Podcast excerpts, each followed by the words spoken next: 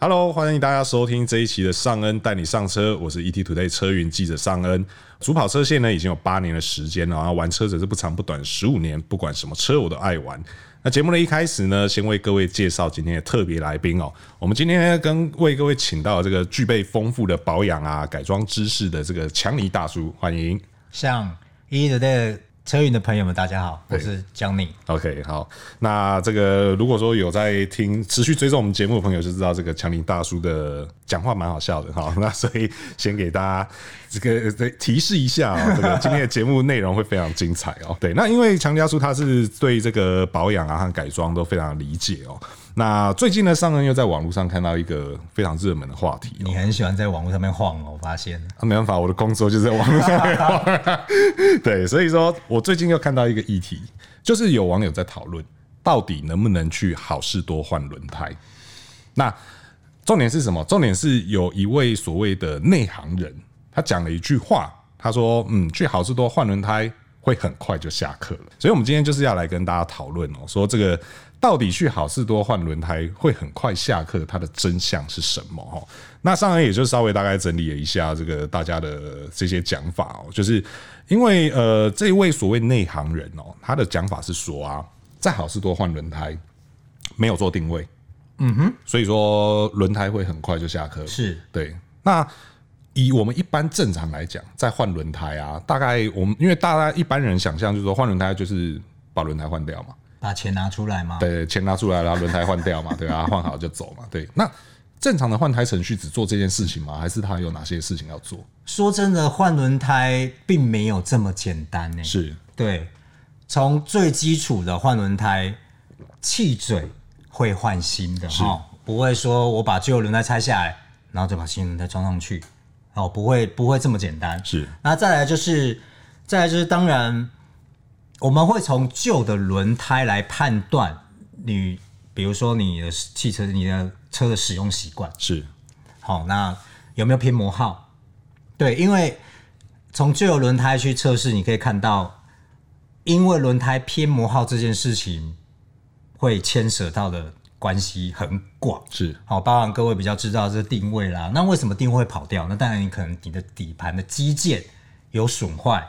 有异常，所以你的定位跑掉，或者是你有遭受撞击之类的有的没有的。对，所以所以基本上一个我们我们就说这种专业的轮胎馆然后轮胎店家他们会从你的轮胎的磨耗的状况来判断那当然，我们撇开那种你是削胚的，然后那那都吃单边那种就不说。那或者是你有去改装一些悬吊的，它可能造成一些偏磨耗，那个我们也是暂时先不提，因为那是比较深哦。是一个正常的使用，一个正常的定位，如果有偏磨耗，好、第一个就是你的基建。再来就是你的胎压是不是正常？那胎压部分我们就留的比较后面是来说啊，是因为我是看到像其实有规划到这个题目对是胎压是等一下再说，对对对对对对对对对。好，那所以说，基本上轮胎四条新的装上去之后呢，理论上来说是需要做四轮定位的。对。那到底这个定位的目的性是什么？为什么网友会讲说，就是没有定位，很快就会下课了？对，这就是我刚刚跟跟跟向先跟各位朋友先分享，就是你可能原本的定位已经不正不不正确了。是哦，然后比如说我看到旧胎，我都是磨内侧，是好、那你的定位可能有跑掉，或者是我们先不要说不正确，然后一个专业店家，你的四轮定位应该是要非常准确的，是对，定位跑掉，所以你造成偏磨耗。那在这样的状况之下呢，我在安装了新的轮胎之后，当然是需要四轮定位啊，是不然我的定位还是旧的，是那是不是很容易？我再开一开，我可能不用太久，我可能两个礼拜，如果我每天都是在开它的，它可能就又开始磨单边，对我们所谓偏磨耗，对，那你的轮胎就会很快就又要下课，是对，所以我才，所以换轮胎基本上换完之后，就算没有真的下去调整，你也应该一个专业店家会把机器加上去，看你的定位有没有不正确。是是，对是对对对对，所因以为这很其重要。因为其实磨内侧这件事情，因为大家在看车子的时候，正常人啦、应该都只看外外侧，侧也只看得到外侧。是对，所以其实内侧的磨耗啊，就我们指的内侧就是比较靠车子的内面哦。那那个部分，其实很多人真的是不会去注意到，甚至蛮多人是真的已经磨到完全爆胎了，然后才发现说，诶，我的轮胎怎么没有气了？是然后这个时候也会蛮多人会有一个误解，就是因为他看到外侧这个纹路还是非常深的，是可是内侧基本上就是已经磨到爆掉的状态对。这时候就会有些人会有误解，是认为是轮胎的品质出问题。对，所以说其实做定位这件事情，并不只是说要去防止这样的事情发生，其实也是某种程度上，我认为啦，也是一种保护店家和消费者的做法。是对，还还有保，当然还有保护轮胎品牌，以免说出现这种大家分歧误解，然后会认为说是这个。呃，因为你轮胎品质有问题，或是店家的工作方式有问题，所以导致轮胎下课，又或者说推到驾驶者身上去。对，所以其实这个是因为要做一个算，我觉得也算责任的厘清。那当然也是保护所有人的安全。对，所以说做定位确实还是有它的必要性在。是是是对是对是对是是，而且就算今天不是在换轮胎，定位这种东西也是最好能固定时间去做了。对对对对对因为车在路上跑嘛，轮胎就直接在地上磨。对因为因为你今天不知道你是不是有撞到什么，你你不清楚的。对，然后当然机件坏掉，机件是会坏的嘛，没有对对东西是不会坏的。对对对对对，所以其实跟各位分享一下，平常除了平常尽可能去检查之外啊，各位可以趁着这个在保养的时候，因为车一定会顶起来，是，好、这个时候你因为最容易去观察到你的轮胎的磨耗的状况，对对，可以趁这时候去做一个观察。对，这个时候就可以看到刚刚商人讲的看不到的那个内那内侧个。靠近避震器的那一对边对对对对哎对对对对对，对那车顶起来的时候就看得会非常的对，清楚非。常嗯清楚。对对对，那我相信一个正常的保养厂应该也会在这时候顺便帮客人看。对对对对对对因为现在验车会验胎纹的深度，是是是对对对对对，对，只是这个验胎纹深度，我始终还是觉得有一些盲点在啦。因为就像我刚刚说的嘛，他基本上他只看外侧。对对对，对这这有很多不好意思说啦，对对对没关系，这边就开天窗说亮 话。对啊对啊，因为确实这个不是说我指的不是说去民间代验厂，我指的是说就算去监理所也嗯一样，因为我的车不管是汽车、摩托车、呃汽车或重机，我都蛮尝试在原厂呃监理站那边做做做定期检查。是是是，对我看他们的检验方式，就是我从旁边观察的检验方式，基本上是只看外面，对，里那是面你说的哦、对我讲的，对，就是我说的，对，对，因为只看外面的情况下，那就会发生说我刚刚说的嘛，里面磨完了，可是不知道，对，我觉得验车这个是一个法规哦，我们就不要去讨论验车。我觉得如果就安全性来说，前轮在你要出门之前，你你发动之后，你把方向盘转出来，其实就可以看到你的对对车对对对对，然后后轮就真的趴下去看一下，就趴下去，看，然后大家的大家的这个手机一定会有手电筒嘛，对对对哦，把它打开来照一下。对我觉得这个都是基本的啦。对对，那但是有一个东西，好像不是只用眼睛看一看就可以，但是很多人会用眼睛看，或是用捏一捏，或是用脚踢一踢捏一捏对，就是这个胎压的部分啊哈。对，到底一个正确的胎压的检查，我们应该怎么做？说真的哈、踢踢、踩踩、捏捏这个东西都太太勾扎洗呆了、对哦。基本上现在车都一定要有胎压侦测器啊。是哦，我们老车我们不讲。对啊，现在的新车都一定要有胎压侦测器，不然你不能卖。是对。那我们现在要讨论的是胎压到底什么多少是正确的？对。其实各位把前门打开，正常来说在 B 柱这个地方都会贴它原厂的建议值。是有的比较细节，还会还会去把它列出来。你的车上坐几个人，所以对胎压应该多少 PSI？是是，对，那当然你不可能，因为我今我本来是一个人开，我今天坐四个人，我要去调整胎压，这个倒是真的不用这么的严谨了。是哦那胎压到底应该打多少？说真的，对我来讲啊，它不是一个一定的值，是因为今天原厂提供给你是一个原厂建议的胎压值，是可是各位要知道，不一样品牌轮胎的软硬度不一样。是好、我现在说的是胎壁，胎壁哈、齁就是各位看到的这个轮胎侧面有一大堆数字，一大堆英文字，这个叫胎壁有。打 logo 了那一哎，对对对，对这个胎壁它有所谓的每一个不一样品牌的轮胎，它有软的、硬的这种设定，不同是设定。是那今天如果是一个比较硬的轮胎，你又硬要把它打到标准，那你可能乘坐感就会非常的不舒适。是对，那如果今天偏偏这个是比较软的胎，那你又要达到这个建议值，对，那感觉又有点好像不对了。是所以，所以这个这个东西该怎么去做一个界定呢？我觉得第一个，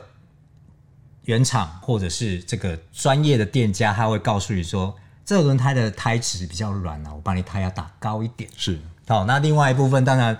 胎壁比较软，你如果胎压打稍微高一点呢，你可以保护你的轮圈。是好，比较因为因为有一些人会去改装圈胎嘛，是齁是那你的圈可能是比较贵的那一种，对，对你当然要去。尽量的去保护这个轮圈嘛，是因为轮胎毕竟是耗材，可是轮圈不是耗材，是是是对对对。那那所以，其实我过去会教各位一个方法，你可以去看这个胎面的磨耗。那今天如果胎压过低，胎压过低，我问向胎压过低会磨怎么样？胎面那，胎面，胎面两侧胎吧，磨两侧，对，磨两侧对啊，啊因为就会很像拱桥一样对哈，对因为你打不气不够，你的对轮胎就会变这样。中间会凹进去，把它凹进对嗯去，然后胎花中间很漂亮，旁边都已经建建都已经快要建快钢见底丝了这了样，。对，，那如果胎压太高呢？就变中间，对，就相反。对，它就凸出来，，对，所以各位在装完轮胎之后，除了这个乘坐的的是否舒适的这个东西要靠大家去感受之外啦，各位可以在比如说我装了这条胎，哦，我装了三个礼拜、一个月之后，我来看一下它的磨耗情形，对，所以它说还在做一些调 整，哎这样对，子。所以说其实去定期去看一下自己的轮胎现在长怎样，这件事情是很重要。是是是是虽然说我我我想很多人会觉得说、啊、看起来就都一样，弄哦手手的啊那对，但其实你认真去看的话，确实可以发现刚刚强尼大叔提到这些变化、哦。嗯嗯。那另外一个最近也算网络蛮多人问的问题哦，因为大家知道前一阵子寒流来嘛，那那个是温度下降确实非常多，而且有蛮多天是那种一夜骤降这样子。对，然后很多人到了第二天要开车出门的时候，就发现哎。诶仪表板上亮起了一个以前不曾看过的灯，啊然后就拍照上网传给大家嘛，就说哎、诶这个灯是什么？啊，通常就是胎压的警示灯。是是是对。那有会有几派讲法啦，会有人讲说什么啊，你这个胎压要去检查，嗯，啊，有些人会说啊，没差啦，那只是因为气温降低了，热胀冷缩而已，然后所以系统去判定是你胎压有变少嗯啊，其实没差，把它消掉就好了。那到底我们正确做法应该怎么样？正确的做法其实胎压是会随着气候改变，是哦，比如说前阵子北部下雨下很久，对，然后当然气温比较低的时候，其实胎压就会比较低，是哦，这个是没有办法，因为空气密度的关系嘛，对就热哦胀冷缩对，所以所以其实我自己建议啊，你既然都已经发现胎压灯亮了，一个最基本的做法，去检查是一定要的。是我们先不管今天的气候是不是突然变很冷或突然变很热，是。可是既然有胎压侦测器这种东西，你就应该要去知道它，知道这个灯号，车主手册要看对，好，对不对对好对对，知道这个灯号亮起来的时候，那就表示你的胎压异常。是，哦，那基本上一个检查这种东西，你也花不到你多少时间。对，那就就台湾的整个市场来说，地下人稠嘛，对这种轮胎行系给东西，对对对对，稍微去量个胎压不够补足，对，对，我觉得这种东西，呃，是一些很基本的、基基本的尝试啊对。那对当然，现在现在越来越多车，它可能已经把把原厂的这个备胎拿掉，它可能会给你补胎剂什么的，对它可能甚至原厂会给你打气充机，打气机，对对打气机上面一定会有胎压表。对好，那大家就插个点烟器对，自己去检查，对，对，我觉得这个花不了你多少时间，是对，所以我觉得这种东西，甚至甚至就是你也不用本胎压灯亮，你只要你只要今天可能可能有一阵子没开了，那我在出门之前，我可能稍微先检查一下，对啊，我在出门之前，我哎、我发现不够的时候，我赶快先到轮胎行先先去把它把它检查好。那如果各位发现，哎、四颗其中有一颗的胎压偏低的时候，那是不是有扎到东西、有破、有怎么样？那要赶快趁这个时候去补嘛。是啊，不然你已经上路了，甚至去到高速公路，它不是说你能停就随时能停的。对，哦，你要等到高速公路开一开，胎压灯突然亮的时候，也是来不及。对对对所以我觉得这检查很重要。嗯对，所以说其实这些日常检查哦，其实不管什么时候，你只要看到那个灯亮起来哦，就建议还是去检查是一是下是，是对啊是，因为有的时候假设啦，假设今天如果真的是突然变冷，然后它要灯亮，那你想说没差，可是如果万一它是砸到东西呢？是啊对，，是啊，对对是啊，所以说还是检查一下会比较安心一对些啦。哈。那再来讲到说，呃，有些人啊，因为其实一开始会讲到好事多这个议题，我相信很多人去好事多换轮胎，很多人是看中它的价格相对是便宜的。嗯那价格便宜这件事情，就会衍生出另外一个问题，有些车的它的轮胎相对可能比较宽，对，然后就会有一种讲法，就会讲说啊，其实这车用不到那么宽的轮胎啦，换窄一点的，一来便宜，二来省油。嗯，可以这样做吗？呃其实就我接触的这个这个整个车的汽车的环境啊，是我们现在反而是放大比较多哎、对，但是因 为有些我人们他为了省钱， 是是对对是，尤尤其是所谓的营业用车，对哦，营业用车它可能因为这个油耗是他们最大的成本，他们就会想要把轮胎换窄一点，是对。可是基本上我并不建议这么做的原因，是因为抓地力，是哦，抓地力这个这个原厂的设定，在这样的车重，在它就必须要配一个这样子的台面的宽度，是当然，我们撇开那种现在很多那种特殊规格的啊，为了好看，它可能轮胎很大，可胎面很窄。嗯嗯对对对，所以所以这强烈并不建议你去做缩小的动作啊。是那放大这部分，其实它也有一些美感在，是，对它也不是说随便放大。对因为第一个，你的圈的宽度够不够？你装这么大的轮胎，这个是其中一个。是再来就是你的轮拱里面有没有这么大，可以让你装这么大的轮胎？对对，然后再来就是这个更换的过程之中，其实是需要我我们会去去计算，然后对其实有公式对哦，就是整个全胎的总直径是不应该跟原厂差太多，对因为影响你的时速表嘛。对，那个时速表是会跑掉。对对对对，虽然原厂也是欢乐表啦，对对对 对，当然，可是我们还是尽量的不要去跟原厂的这个总直径差太多。是是是，对，所以基本上胎面改变，你的扁平比就不会一样。对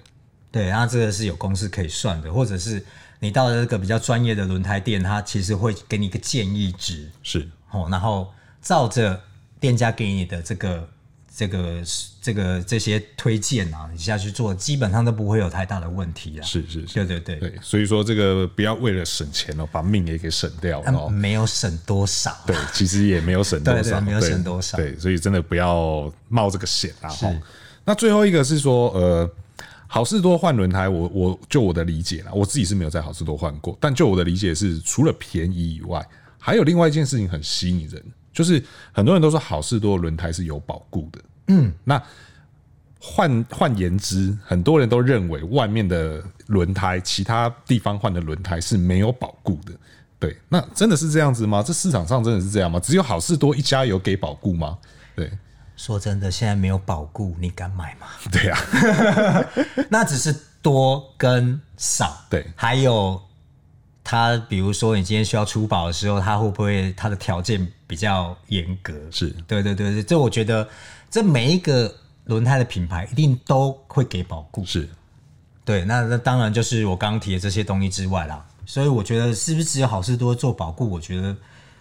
应该不是这样子的，对，应该不是这样的。对啊，其实上网查一下就知道、哦，大大致上我们都听过的那一些轮胎品牌，事实上他们原厂都有给保固。嗯是啊，是啊，对对对，而且有些还不输好事多，嗯，对，当然有些它离好事多是有一段差距的，但是基本的保固是有的，对，所以说大家在换胎之前，也不一定说只有迷信就是好事多才有保固啦，是对你你可以先上网先查一下，先查一下你想换的那几个品牌，它的保固范围大概到哪里，对，那你直接就去衡量说，诶，这样子的保固范围，你觉得够不够你用，划不划算？啊，跟好事多比起来怎么样？对啊，所以其实并不然像大家所想的那样哦，就是只有好事多有提供保固。对，这个在这边也就提供给大家参考。好，好，那今天呢，跟强力大叔哦聊了这个关于好事多换胎的各种传说哦， 那希望大家能够在这期节目呢，能对这个车子的轮胎哦有更深一层的了解哦。那如果大家有任何问题呢，或者有任何意见呢，想和我们一起讨论哦，也欢迎在留言提出来。